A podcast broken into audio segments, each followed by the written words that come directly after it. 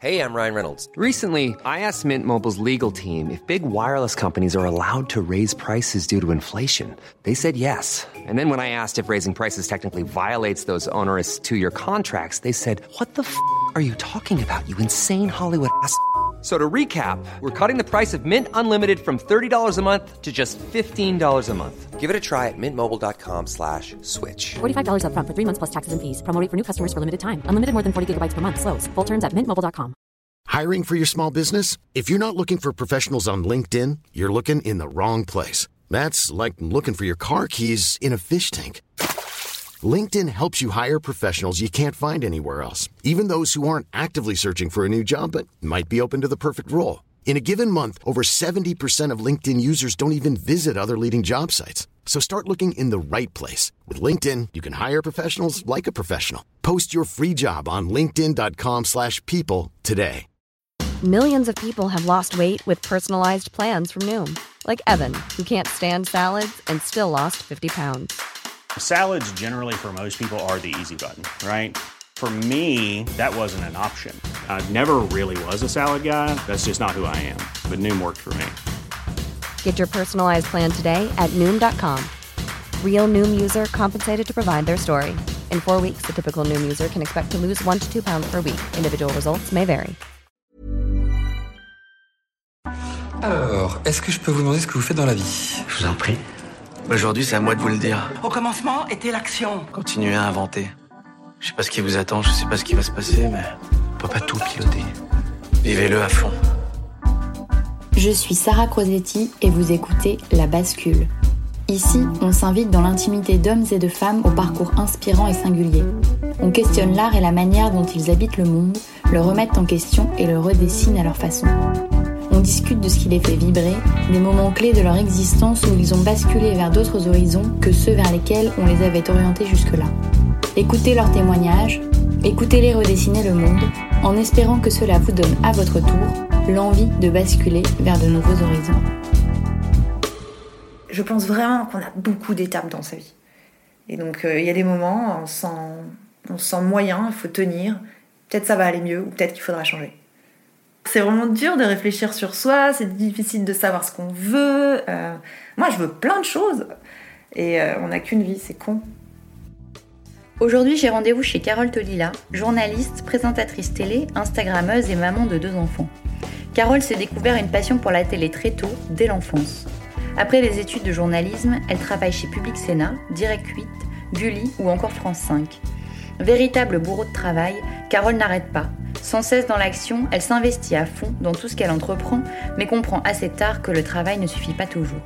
Le réseau, la politique, l'impalpable et l'intangible font bien souvent partie aussi d'une carrière réussie. C'est en plein questionnement, en pleine bascule, que je rencontre Carole aujourd'hui, qui réfléchit à voguer vers d'autres horizons, et c'est un épisode riche pour tous ceux qui se posent des questions et qui se situent à cette frontière mince entre le connu et le saut vers l'inconnu. Ensemble, on discute d'Amélie Poulain, de la reconnaissance sociale, de Thalassa, de se lever à 4h du mat pour être à l'écran pendant que les autres se réveillent et des mille étapes qu'une vie peut nous offrir. J'espère que cet épisode vous plaira et vous inspirera autant que Carole à 7h du mat. Belle écoute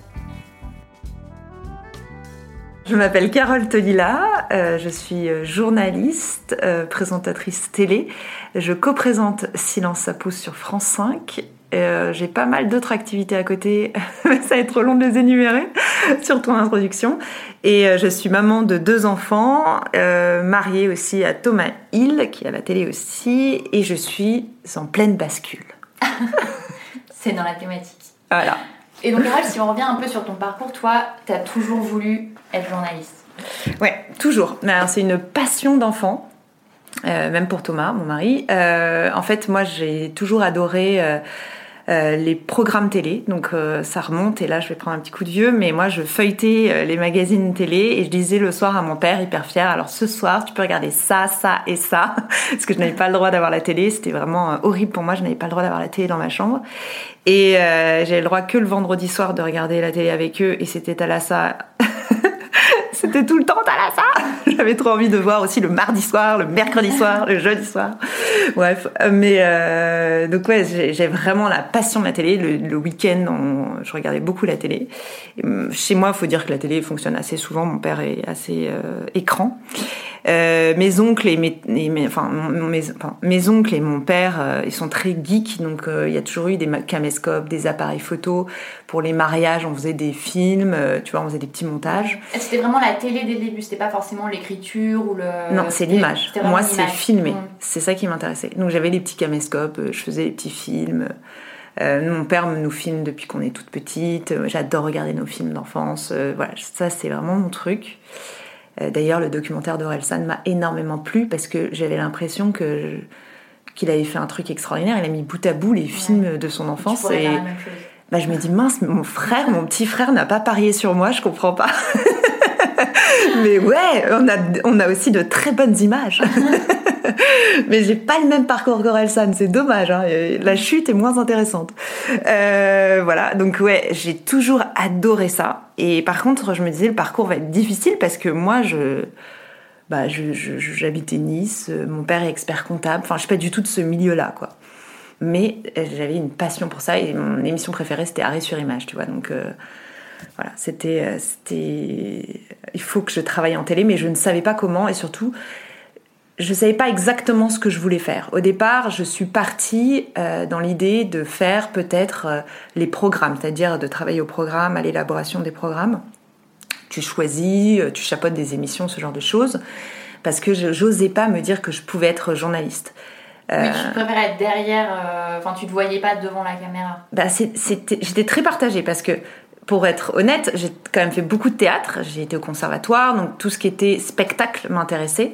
Euh, me mettre en avant, euh, j'avoue que de temps en temps c'est chouette quand même, mais en même temps je suis je peux être super timide et je suis très complexée par des choses et, et j'osais pas du tout, euh, enfin vraiment je me disais je vais intéresser personne.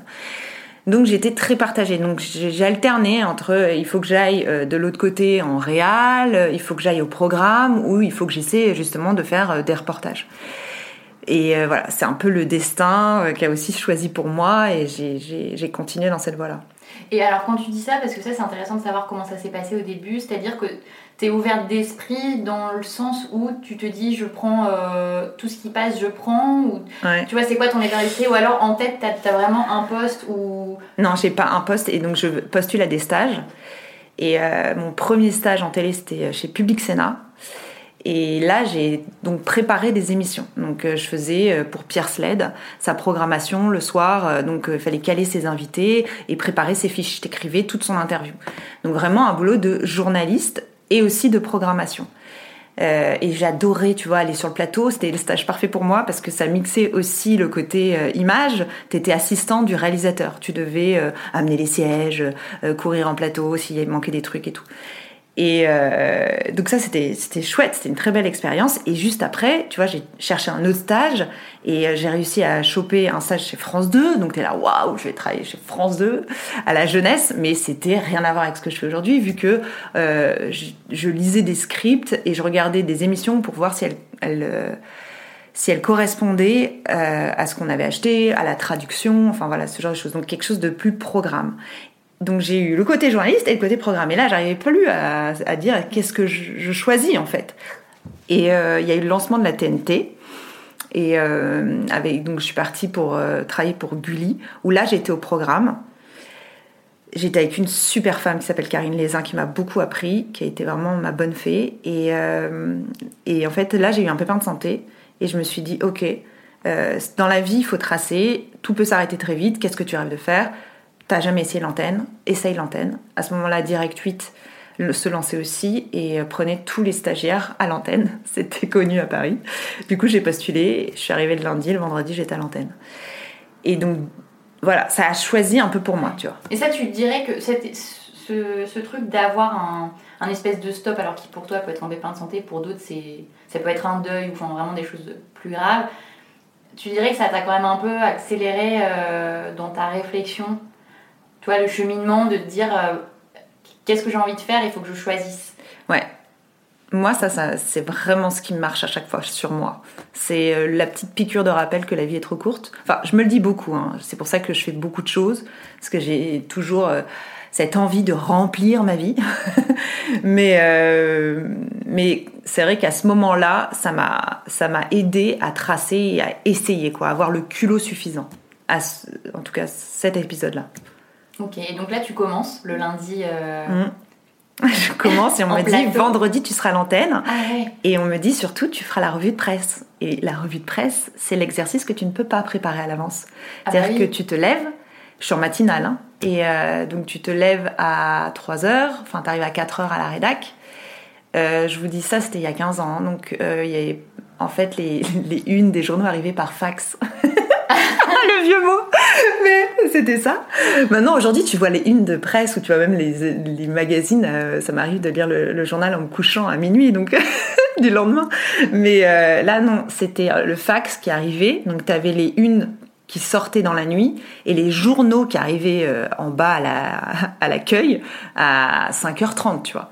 Donc en fait moi je commençais à écrire mon papier avec que les unes. Après tu lis vite les trucs tu vas au maquillage et à 7h t'es à l'antenne quoi Bon, ça a été la Ah pire nuit, je pense, de ma vie. Parce qu'en plus, t'as peur de pas te réveiller. Donc, tu ne dors pas. Ah ouais, ouais, ouais. Et euh, c'est comme ça que ça s'est fait, ouais. Et ça s'est bien passé finalement, ce premier essai. euh. Je n'ai jamais osé regarder à nouveau. Je pense que c'est une catastrophe. Mais on va dire que ça s'est passé. Ok, et du coup, suite à ça, euh, ça te conforte un peu dans l'idée que c'est ce que tu as envie de faire? Mais pas du tout, je suis terrorisée. Enfin, oui, ça me conforte. Enfin, j'étais stagiaire, on était tous une bande de stagiaires, c'était la colo, quoi. Direct Ouais. ça a été mais les années de rêve, c'est-à-dire que c'était en direct, tu faisais ce que tu voulais. euh, Enfin, cadré, mais tu faisais. euh, tu vois, j'ai fait. J'ai fait la revue de presse, j'ai fait des papiers sur euh, toutes les thématiques que tu veux, euh, vraiment de la géopolitique, la politique, de l'environnement, tout ce que tu veux.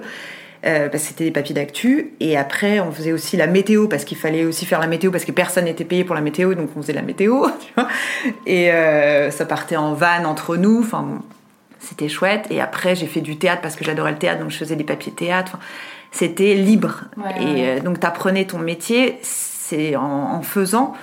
Et euh, surtout, euh, tout ce que tu voulais faire, tu faisais. Donc là, j'ai travaillé, honnêtement, euh, je pense 7 jours sur 7, euh, pendant un an ou deux ans pour eux, parce que j'adorais tellement ça que je venais tout le temps. Tu vois, je, bon, voilà, j'étais tout le temps là. Et c'est comme ça que j'ai appris mon métier, ouais. Et ça m'a conforté, oui, j'ai- aimé ce que je, je me suis dit, c'est ce que je veux faire.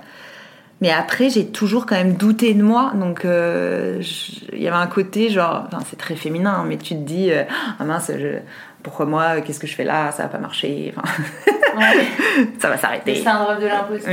Ouais, enfin, je sais pas, c'est imposteur parce que j'ai l'impression vraiment de travailler dur, mais euh, de pas être assez forte, tu vois. Moi, d'être pas assez au niveau. C'est pas imposteur, c'est pas, je vole pas ma place, mais euh, j'ai l'impression de pas être assez forte. En tout cas, je travaille beaucoup pour essayer d'être au niveau. Mais forte par rapport à quoi? Alors, par rapport à la diction, déjà, parce qu'en télé, il faut avoir une super diction. Ce qui n'était pas évident, alors pourtant j'ai été au conservatoire, j'ai fait des exercices de diction, mais ça n'a jamais été trop mon fort, on va dire. En tout cas, moi, je me mets une pression là-dessus. Et aussi l'orthographe, parce que moi, je suis dyslexique. Et donc, du coup, euh, c'est difficile pour moi. Il y a plein de mots qui se mélangent dans ma tête. Et il y a des mots qui vont sortir qui sont pas les bons. et euh, donc, ça peut me stresser, quoi. De ne pas dire les bonnes choses ou de pas dire le bon mot. euh, ou avec le stress que mon cerveau se bloque, tu vois. Donc je devais dépasser ça. Et même en écriture, je faisais beaucoup de euh, fautes d'orthographe, tu vois. J'ai oublié le mot faute. Je dis d'orthographe, hop.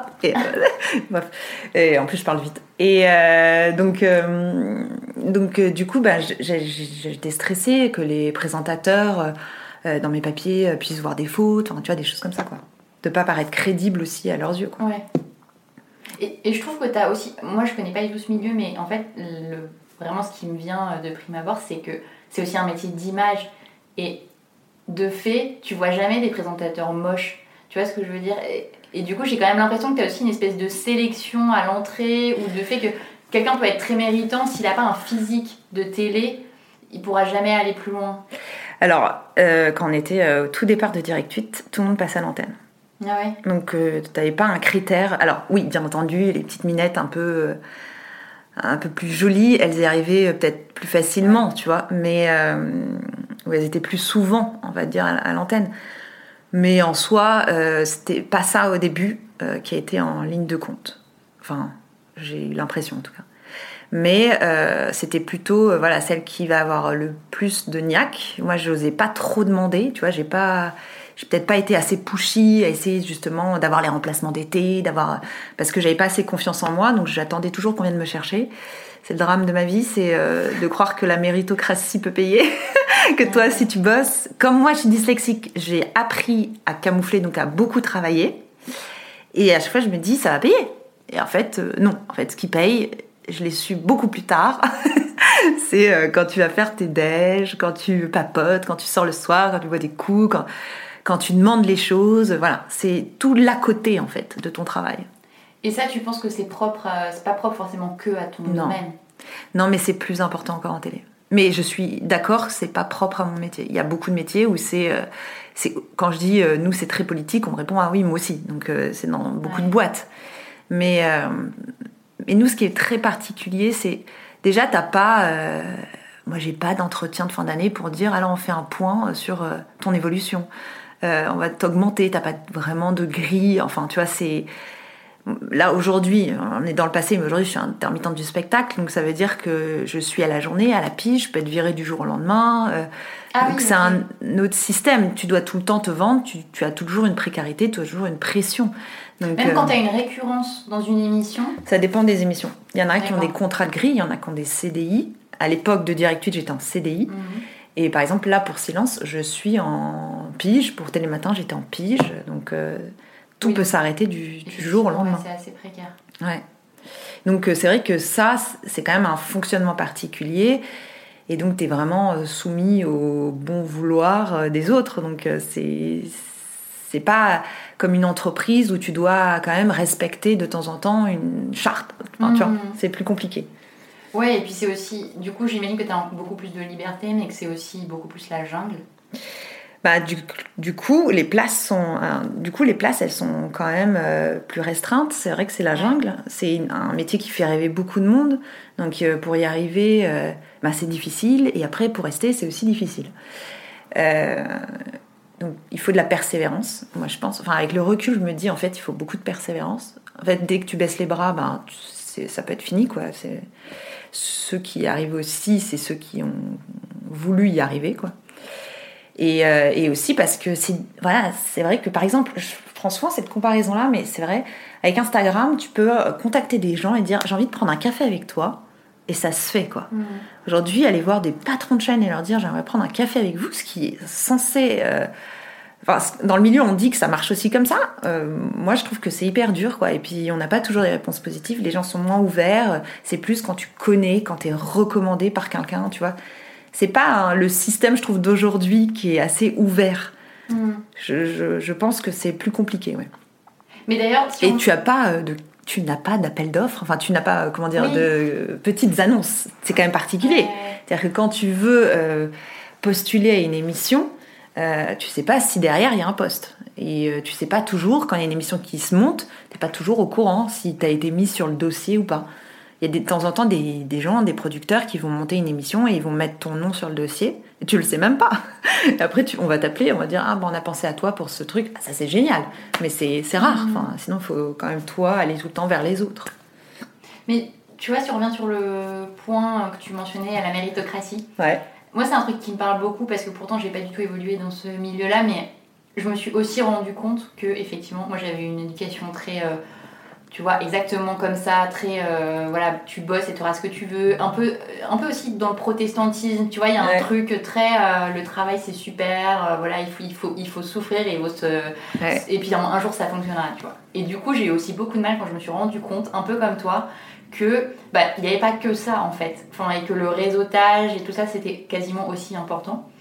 Et du coup, mon point c'était est-ce que toi, par exemple, qui as des enfants, tu leur enseignerais euh, la même éducation que ce que tu as reçu ou alors tu prendrais quand même ça en compte en, leur disant euh, attention, soigne aussi euh, tes relations, soigne aussi tout ce côté-là. Est-ce que ça t'a fait un peu réfléchir sur la manière dont tu as envie de transmettre aussi ces choses à tes enfants?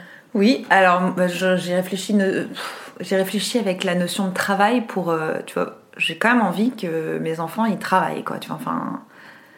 Et vraiment par eux-mêmes. C'est-à-dire là, pour les devoirs, pour l'instant, j'aide très peu Edgar qui a 9 ans.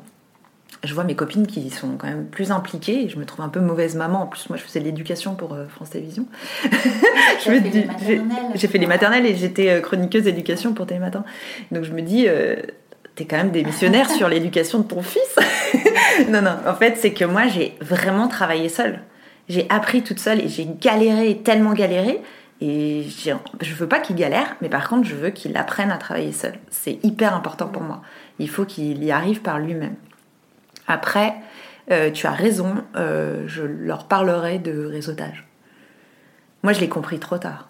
J'ai compris beaucoup trop tard. Je l'ai compris, je suis arrivée à Paris, donc je l'ai appris à Bac plus 5. Et c'est déjà un peu tard. Enfin, j'ai compris. On va dire qu'il y a quelqu'un qui s'appelle Bérangère, qui est ma première copine parisienne.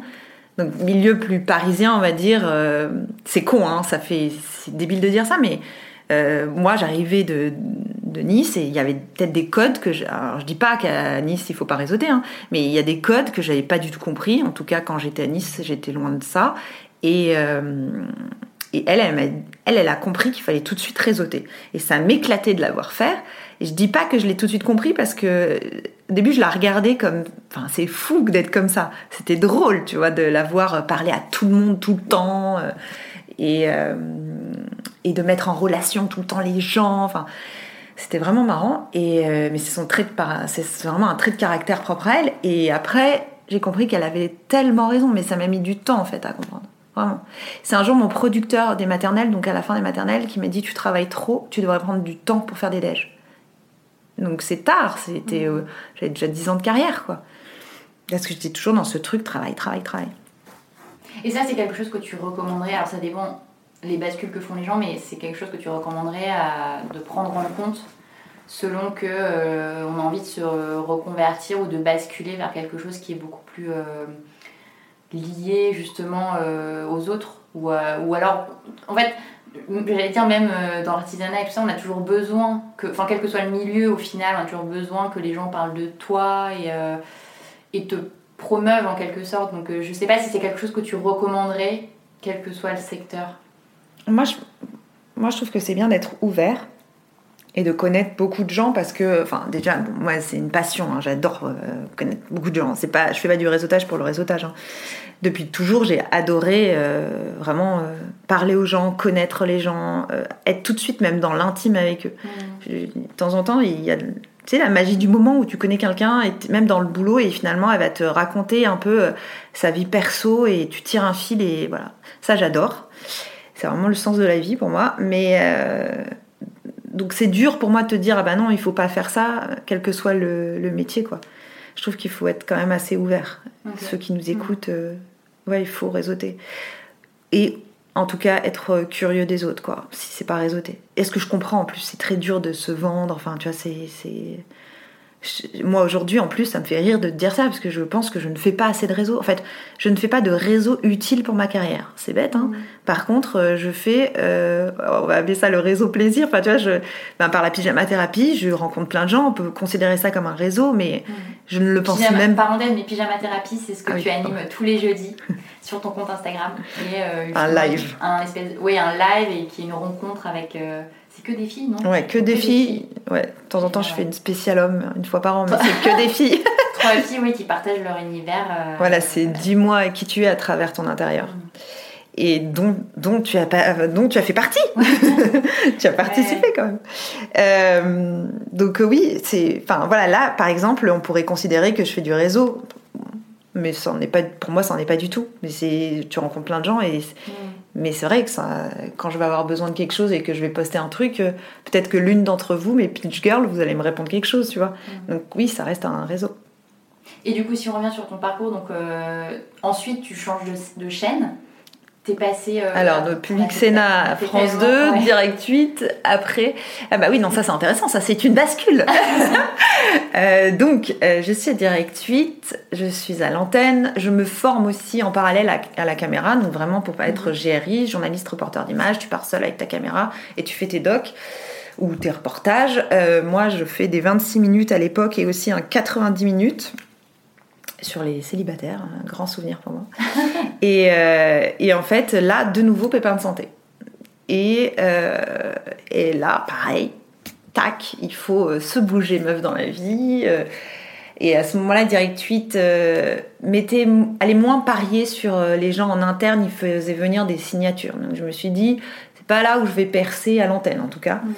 Donc je vais essayer d'aller voir ailleurs ce qui se passe. Je suis jeune, euh, je peux prendre des risques, j'ai pas besoin d'un CDI. J'étais contente d'avoir eu ma carte de presse, mais le CDI en soi, c'est pas ce qui me faisait rêver. Je pouvais prendre des risques.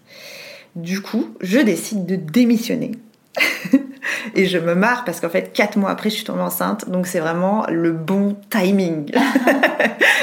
C'est-à-dire que j'aurais dû rester tranquille au chaud en congé mat. Non, c'est pas grave. Je me trouve euh, à chercher un taf avec en même temps euh, un bébé.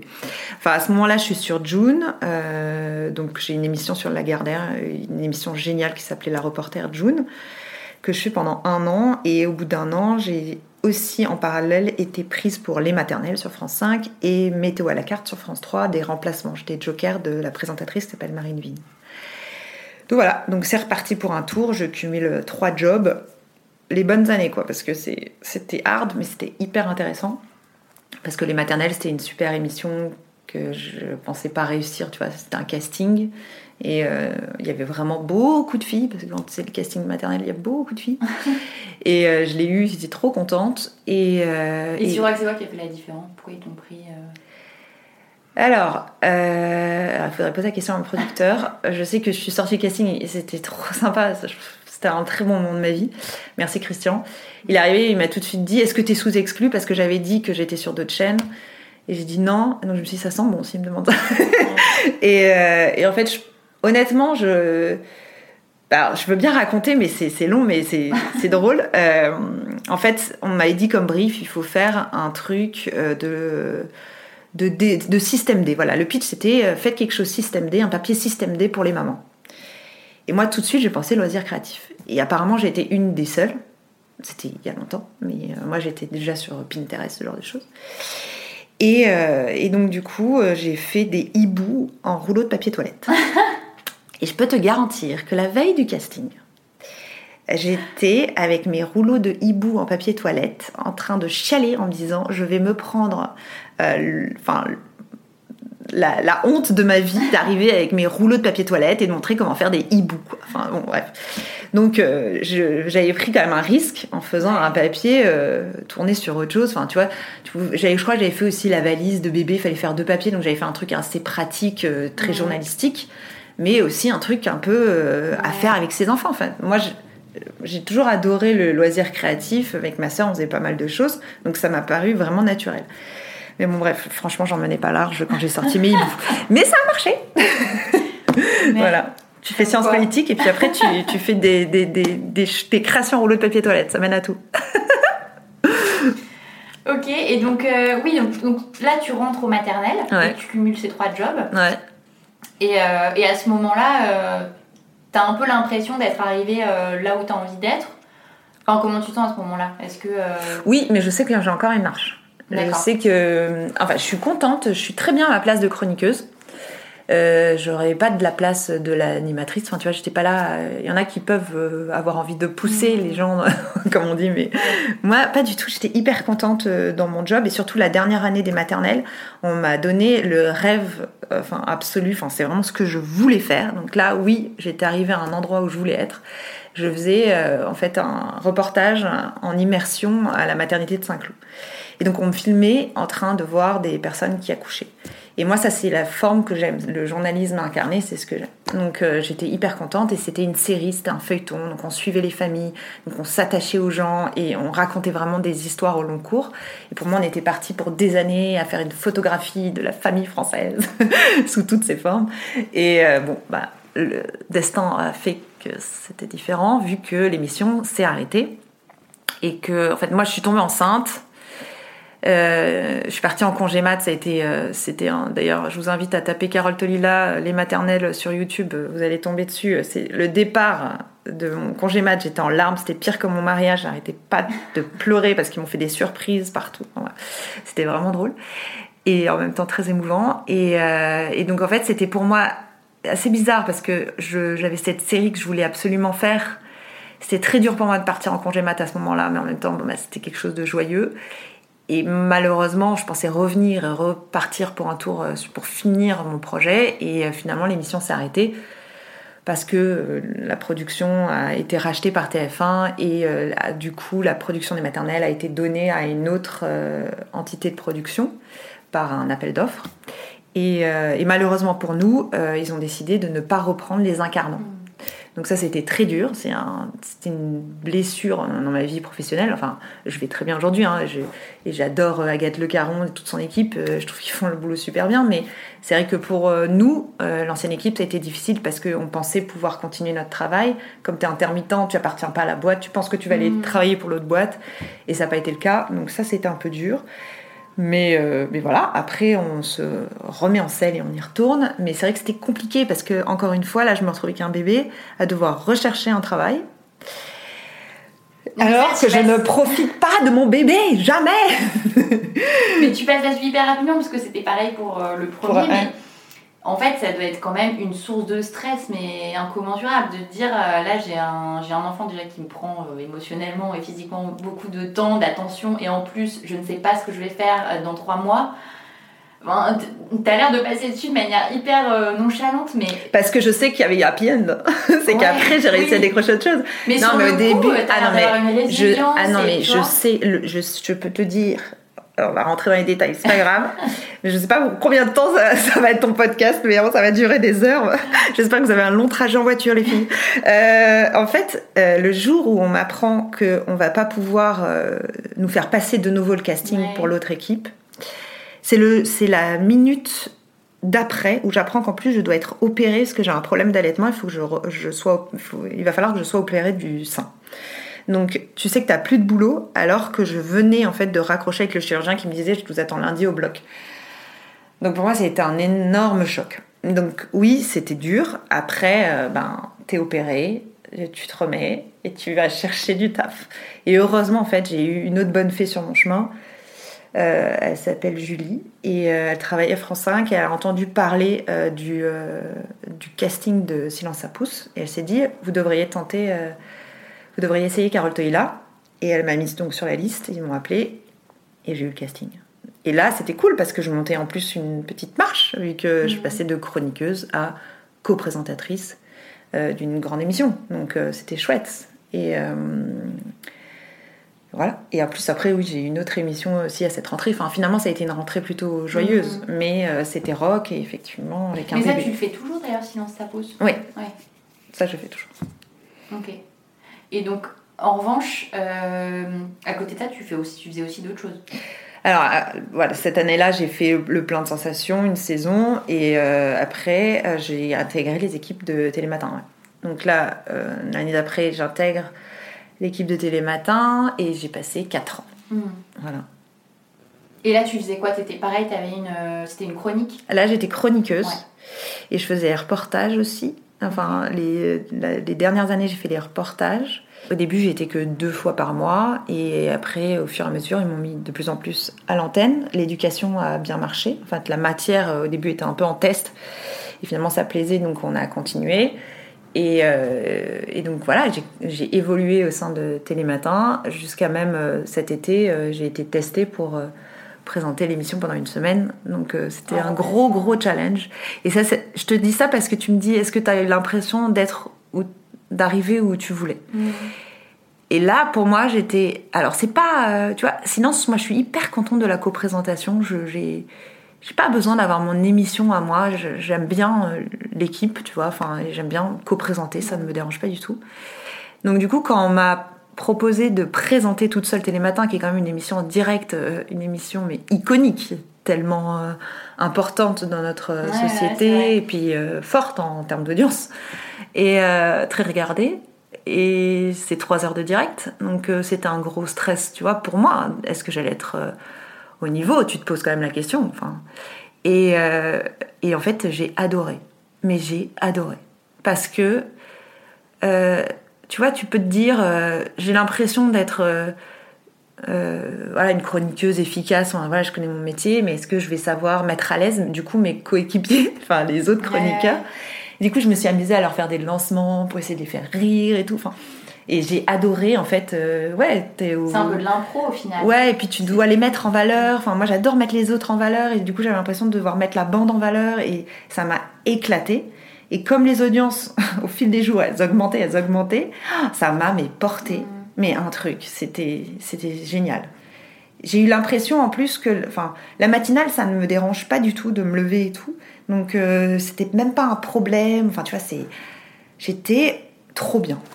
C'était une semaine dingue, vraiment dingue. Et t'as pas, euh, pas essayé de le refaire euh, ou de solliciter une autre. euh, tu vois, Et ben là, on approche le- du point qui est compliqué. Euh, ouais. Ben non, en fait, je pensais que j'allais pouvoir le refaire et ben, les choix euh, de télé sont parfois un peu durs pour ça, pour, pour certains. Et là, euh, ben, en l'occurrence, c'était pas possible pour moi de le refaire. Ils ont décidé de prendre d'autres personnes. C'est vrai que c'était un peu dur. Donc c'est pour ça que je me suis dit, il faut que j'aille voir effectivement si ailleurs je peux développer ces capacités-là. Je sais pas si je trouverai un métier de présentatrice d'une émission, je- on verra, c'est, ça c'est le futur qui me le dira. Mais en tout cas, euh, je sais que je suis capable de le faire. Après, je pense qu'il y a aussi un gros facteur chance, il n'y a pas que Ouais. le travail, et, ou sinon la bonne rencontre. Donc euh, c'est là où se trouve ma bascule aujourd'hui. On- Est-ce que, est-ce que je vais basculer dans la joie ou, ou pas?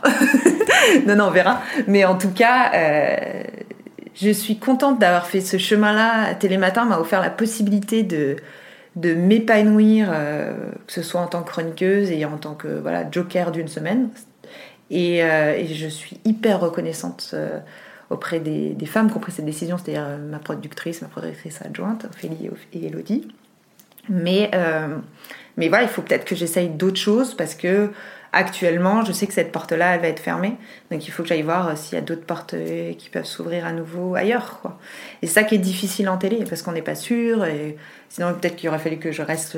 Ça se trouve, j'aurais resté à chroniqueuse et peut-être que la porte se serait ouverte. hein, on ne sait pas, je sais pas. Ça, je sais pas. Ouais. Mais, Parce que euh, là, du coup, si tu, nous as fait un teasing de malade, c'est-à-dire que là, du coup, tu décides de, de ne plus rester euh, à Télématin. Ouais, je prends un risque. Je prends un risque parce que je me dis, euh, déjà parce que la pyjama thérapie, elle grandit, elle marche très fort. Et que je me dis, ben, peut-être que ça, il faut le faire aussi euh, grandir correctement, prendre le temps de le développer. euh. Donc j'avais envie de d'essayer. Et puis au bout d'un moment, il y a un tel rythme aujourd'hui dans ma vie, parce qu'il y a plein de projets aussi en parallèle. Et silence, et il faut que tout rentre dans le même agenda. Euh, j'avais vraiment un emploi du temps de dingue, et j'avais même plus le temps justement de faire les fameux déj. J'étais tout le temps en tournage, montage, tournage, montage. Donc euh, voilà. Et je me suis dit, il faut prendre un risque. Je sais pas si j'ai eu raison. On se donne rendez-vous dans 5-10 ans. Et donc là, si, si tu développes un peu euh, ce projet autour de la pyjama thérapie, c'est-à-dire que tu as envie de créer toi-même euh, ce que vont être tes dix prochaines années, de décider un peu euh, Bah, ce que tu as envie de... c'est plutôt... Moi, j'adorerais hein, qu'il y ait des gens qui dessinent pour moi, mais sauf que j'ai l'impression que ça. En tout cas, je n'ai pas eu cette chance-là. Les présentatrices, ouais, elles ont eu le bon format d'émission, bam, ça a marché, c'est parti, tu vois. Euh, moi, j'ai l'impression que mon ma petite émission à moi, elle plaît. En tout cas, j'ai tellement de messages et j'ai un suivi important euh, et beaucoup en replay, euh, donc ça veut dire que ça marche. Donc je tiens peut-être quelque chose, donc je me dis il faut le développer. Et puis aussi, la télé est quand même un média qui est très challengé par les réseaux sociaux. Oui, c'est ce que j'allais dire en fait. Et- Maintenant, tu as une espèce de, de convergence des, des, deux, quoi, des deux médias. Enfin, c'est plus la télé qui est une espèce de piédestal et tout le reste. Enfin, moi, j'ai, en tout cas, en tant que, moi, je suis pas du tout millénial quoi que soit, mais je m'informe et je regarde de moins en moins, voire plus la télé, et ça a un peu migré vers euh, les réseaux. Et euh, je regarde beaucoup plus des lives, par exemple, comme ce que tu peux faire. Bah, c'est ce que les gens me disent. Donc j'ai envie d'être aussi sur euh, là où moi aussi je regarde. Enfin, tu vois, finalement, euh, moi aussi je suis beaucoup sur Instagram, sur les réseaux sociaux, euh, sur les plateformes. Et pourtant, j'adore, j'adore la télé. Donc, euh, du coup, je me dis, il faut aussi euh, peut-être faire grandir autre chose. En tout cas, que ce soit compatible aussi avec euh, mon métier de France Télévisions. Donc, euh, c'est ça, c'est un peu la réflexion du moment. Je sais pas, en fait. Je, en tout, là, je suis en pleine réflexion. Donc, c'est difficile à dire. Je suis désolée, j'ai pas le recul. C'est fouillis à mort. Mais, euh, mais, mais je suis, bah, comme tu dis, c'est- enfin, c'est la bascule. Moi, je suis dans la bascule. Je suis pas du tout dans le, pour l'instant, l'analyse de la bascule. Ouais, Je mais saurais ce qui est intéressant, c'est voir ce que tu mets en place comme mécanisme. Et déjà, moi, je vois bien tout au long de ton parcours, mais c'est peut-être ta formation qui te pousse à ça, mais c'est que tu, tu te réinventes en, en permanence, en fait. Enfin, t'as pas du tout peur de switcher de l'un à l'autre. Enfin, mais je pense que c'est aussi la nature Mais de ce que j'ai peur. fais. ça ne se voit pas. non, j'ai, bien sûr que j'ai peur. Après, j'ai tellement peur que j'ai toujours eu plusieurs projets, je pense, pour m'assurer espèce de petit filet de sécurité. Euh, mais après, je n'aime pas, par contre, quand c'est trop linéaire, ça c'est sûr. C'est-à-dire que j'aime bien que les choses bougent. les- Je suis une fille de projet, donc j'ai besoin qu'il y ait de nouveaux trucs en permanence. Est-ce que tu te projettes sur euh, euh, ça peut rater ou ça peut réussir? Enfin, Est-ce que tu te dis euh, oh là là, mais euh, ça peut partir dans une mauvaise. Ah bah, Pas du totalement. En plus, Si, là, enfin, moi, c'est mon rêve de travailler en télé. Donc, de, tu vois, aujourd'hui, de te dire, je vais arrêter de faire des chroniques, c'était hyper difficile comme décision pour moi. Après, je suis arrive à un point où je me dis, si ça le fait pas, tu vas pas passer ta vie aussi à, à- attendre en fait. Tu vois, moi j'ai trop besoin que les choses se fassent et je suis une fille qui fait. Je suis pas, enfin vraiment, je suis dans le faire. Je, je fais les reportages. Enfin, tu vois, je, je, je passe les coups de fil, je vais sur le terrain. Enfin, je suis pas à chapeauter, tu vois. Donc euh, il faut que je fasse les choses. Donc j'essaye en télé. Si ça ne fonctionne pas en télé, ben, peut-être que j'essaierai dans autre chose. En ce moment, je réfléchis beaucoup à ça. Je me dis peut-être que toute cette énergie que je mets, il faudrait que je la mette dans autre chose qui est plus euh, utile même pour la société. On parle de beaucoup de, sens. Moi, j'ai pas de crise de sens. C'est-à-dire j'ai toujours senti que euh, j'étais quand même euh, un peu utile parce que euh, les gens que je mets en valeur dans les reportages, eh ben ça, ça les valorise, ça marque leur vie. Ils m'en reparlent après, ils me remercient. Je sais que c'est pour certains, pas pour tous, hein, mais pour certains, c'est hyper important. Et même celles qui passent dans la pyjama thérapie, après, elles me disent Ah là là, mais grâce à toi, je me suis dépassée. Mais c'est génial. Déjà, j'ai impacté la vie euh, d'une personne. Alors, c'est pas beaucoup, hein, je suis pas euh, game changer, comme on dit, mais euh, déjà, si j'ai fait du bien à- aux personnes que je crois sur mon chemin, j'estime que j'ai quand même euh, été à peu près utile sur cette terre, tu vois. Mais donc, bon. En ce moment, c'est vrai que je me dis, il faudrait quand même être utile pour la planète, donc être beaucoup plus dans l'action euh, qui a un impact. Ça me travaille beaucoup, mais euh, pour l'instant, j'ai pas trouvé. Donc, euh, j'essaie déjà d'être utile pour les gens qui sont autour de moi, qui gravitent autour de moi, si je peux leur faire du bien. Mais ça, c'est important que tu le dis, c'est que ton moteur, c'est pas forcément effectivement la quête de sens, c'est plus que t'as pas l'impression de pouvoir pleinement faire ce dont tu es capable. Enfin, en tout cas, que le cadre est devenu trop petit ou qu'on te permet pas assez là où tu es. En fait, je dépends trop de, Ouais. du bon vouloir des autres. Mm. Et ça va me rendre malheureuse. Je comprends, hein, c'est normal, c'est parce qu'il y y a peu de place, peut-être que je corresponds pas, peut-être que je suis pas assez bonne. Enfin, tu vois, il y a. je- J'envisage toutes les possibilités. Mais, euh, mais en tout cas, je peux plus rester à attendre euh, que le téléphone sonne ou aller voir des gens en les embêtant, en leur demandant un rendez-vous alors qu'ils n'ont pas envie de, de me recevoir. Enfin, tu vois, je préfère faire quelque chose par moi-même, quoi. Et ça, c'est un conseil que tu donnes aussi, du coup, l'action? Aujourd'hui, alors j'aimerais tellement vous donner des conseils, mais je me sens pas du tout légitime comme moi, je suis dans le brouillard. Euh, et pourtant, attends, tu me dis ça, je pense que si quelqu'un viendrait m'expliquerait sa situation, j'essaierais toujours de trouver des solutions. Parce que alors ça, c'est ça, c'est ça, c'est ce qui me définit, quoi. C'est-à-dire, euh, j'ai toujours envie d'aider, de trouver la solution. euh. Et attends, je l'ai noté. Je vais te dire cette phrase que j'ai entendue d'Amélie Poulain. Et je me suis dit, ah, mais il faut que je la cite un jour en interview. Donc, alors, je Et ce le. sera maintenant. Et ce sera maintenant. Alors, voilà. Voilà, j'adore. C'est dans le film, si vous retrouvez ce passage, c'est trop mignon. Euh, Amélie Poulain, elle, se met en cadre pour arranger la vie des autres. Et moi, c'est un peu ça. Et peut-être que là, il faut que j'arrange un peu ma vie. Mais c'est vrai que ça me fait vachement peur. mais euh, donc, pour revenir au conseil, euh, c'est difficile, mais oui. Après, c'est compliqué d'appliquer un truc de ma vie à celle des autres. Mais oui, d'une façon générale, bah, il faut se bouger, il faut faire. puis moi, alors j'adore les messages sur Instagram des filles qui me disent Ah, j'ai pris mon courage à deux je te demande un truc. Alors là, je réponds systématiquement. Ouais. Envoyez-moi un mail en me disant ça, à chaque fois je réponds. Parce que, euh, oui, c'est. En tout cas, je dis pas que c'est ce qu'il faut faire. En tout cas, moi, c'est ma façon d'être et donc du coup, j'essaie de saluer ça quand les autres le font. Mhm.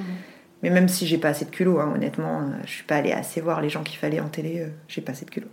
Il y a un aspect qu'on n'a pas encore évoqué, l'argent. Comment tu gères tout.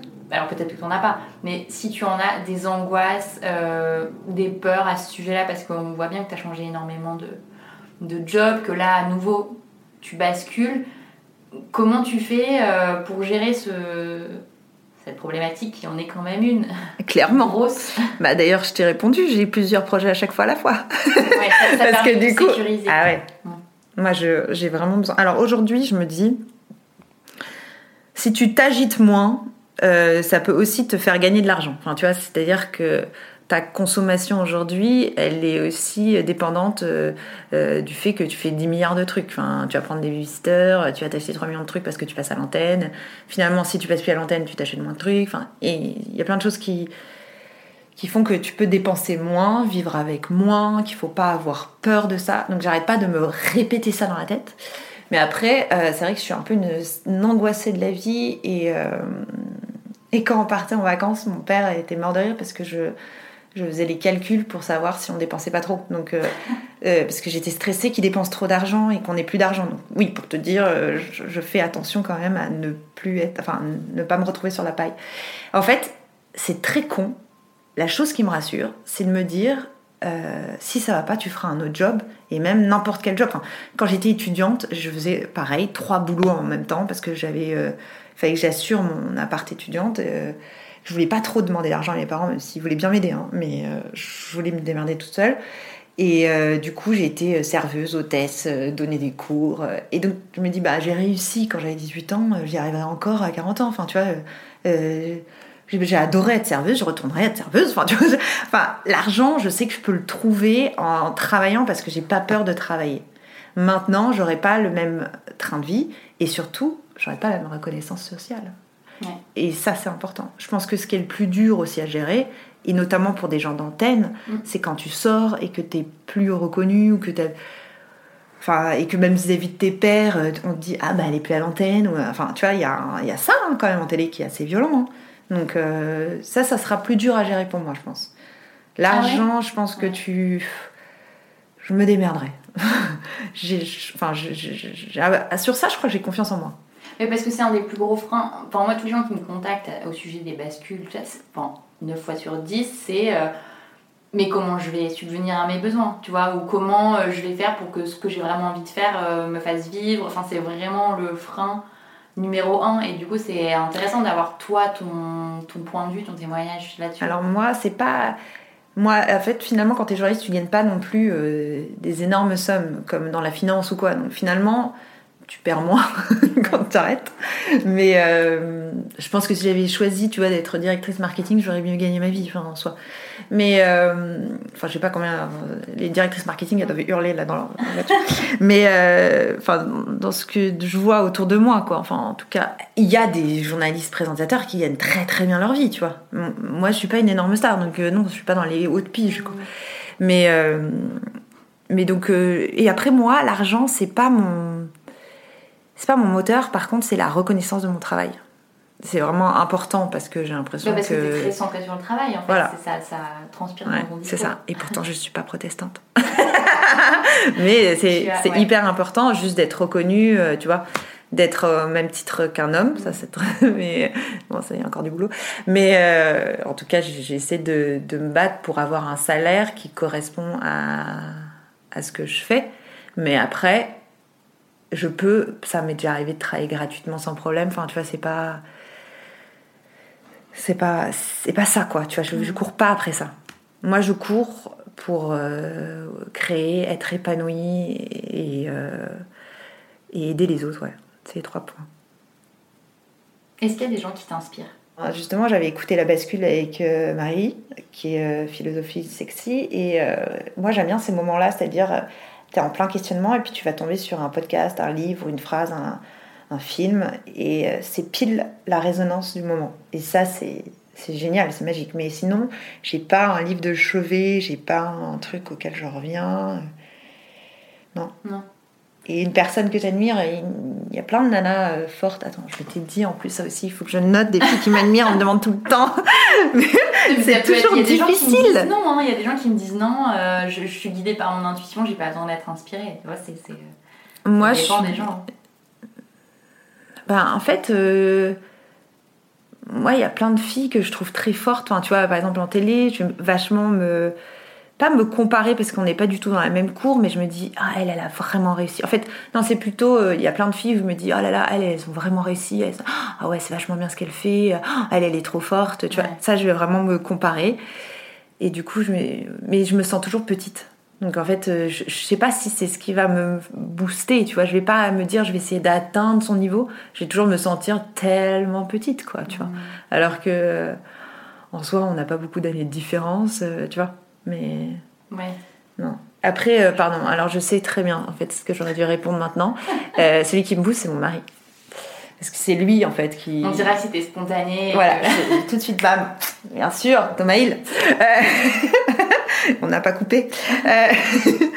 non, non, mais parce que lui, il m'aide à réfléchir. Ce qui est difficile, là, dans ton histoire de podcast, c'est. Enfin, moi, comme je te dis, je suis dans l'action. Je me pose pas beaucoup pour réfléchir. Et donc du coup, je formule pas, je formule que quand je vais un peu, euh, voilà, discuter avec Thomas et, euh, ça m'aide. Mais sinon, euh, je suis plutôt à, être tellement speed que je me pose pas pour réfléchir, je vais pas lire un truc. Mais là, en ce moment, je me dis même, est-ce que tu devrais pas être coaché Enfin, tu vois, je, je, me dis, est-ce que tu devrais pas faire un peu du développement personnel? J'en ai jamais fait, hein. mais je me dis peut-être que ça me ferait du bien, tu vois. Mais comme je j'ai toujours été un peu résiliente, comme tu dis, à essayer de gérer mes problèmes perso euh, toute seule et à être moteur. Euh, j'ai pas de, guide spirituel encore. Il faut que je le trouve. C'est difficile de, trouver le juste milieu entre. Moi, j'avais vu quelqu'un justement et qui me disait en fait, t'es trop dans l'action, mais parce que ça cache justement une. Serait mais je sais, non, non, mais juste ah si. Mais être trop dans l'action, du coup, ça t'empêche de te poser, et peut-être que c'est aussi fait sciemment tu vois, pour Tellement. pas te poser et te dire, ok, où, où est-ce que j'ai envie d'aller Exactement. J'ai jamais euh, dit c'est ça le point d'arrivée, tu vois. Et c'est le problème, je sais que c'est le problème.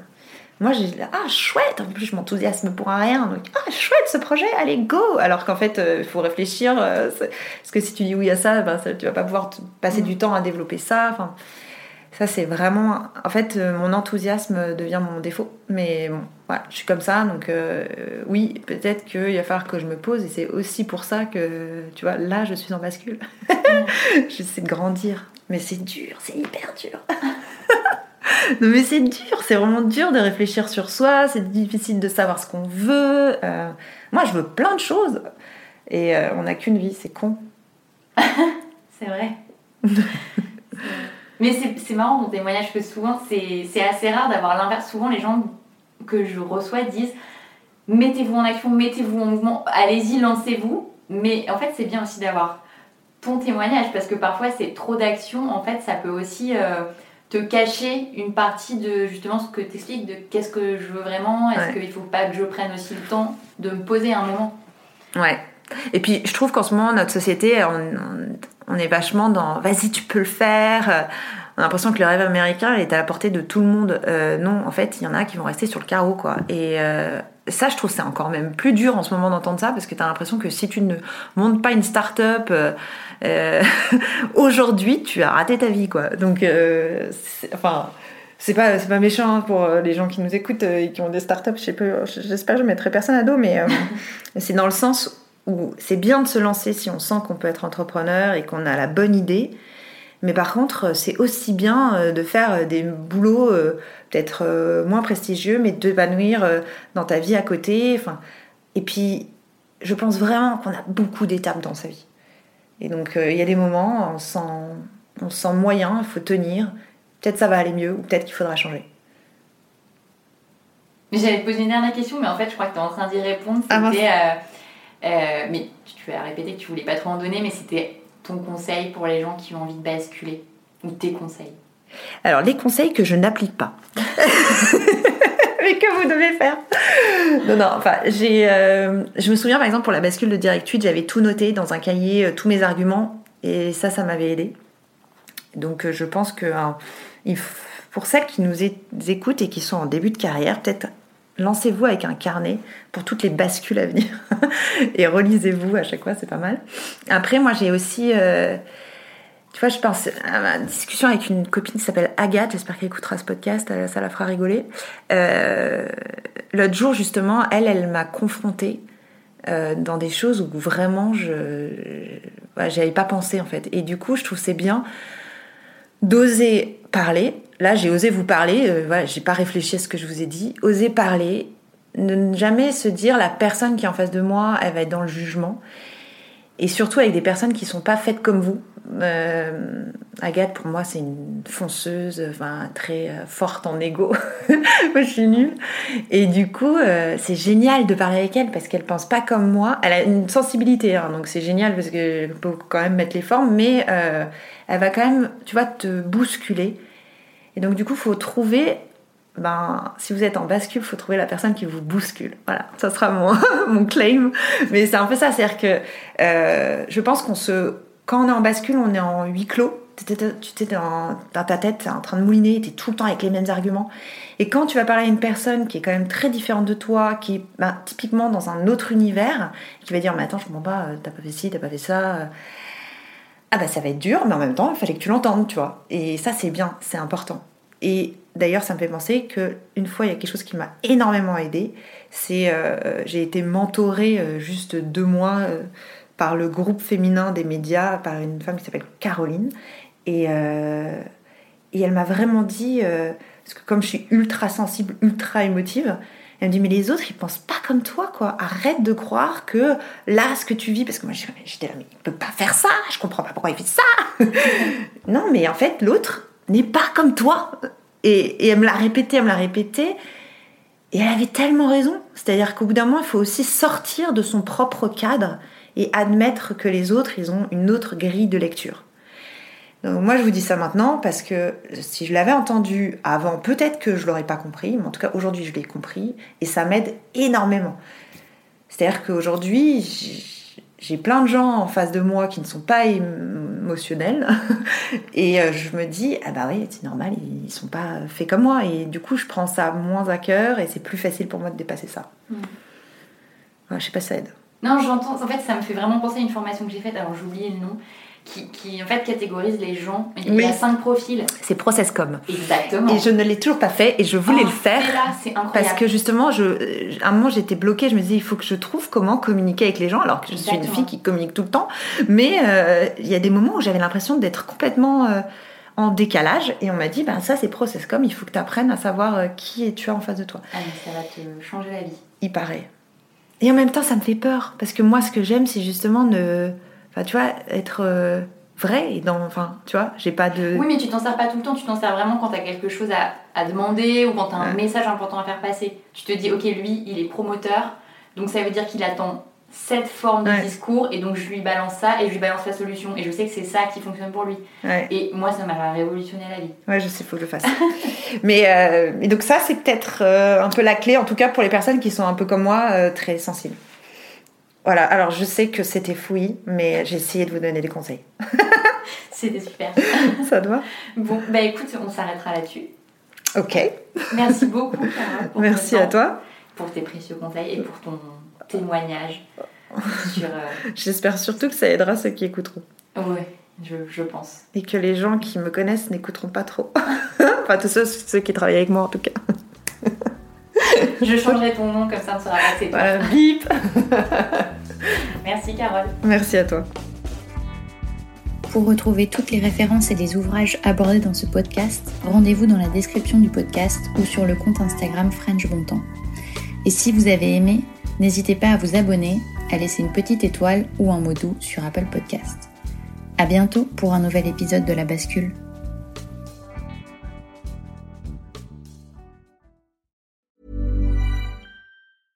Mom deserves the best, and there's no better place to shop for Mother's Day than Whole Foods Market. They're your destination for unbeatable savings, from premium gifts to show-stopping flowers and irresistible desserts. Start by saving 33% with Prime on all body care and candles. Then get a 15-stem bunch of tulips for just $9.99 each with Prime. Round out Mom's menu with festive rosé, irresistible berry chantilly cake, and more special treats. Come celebrate Mother's Day at Whole Foods Market.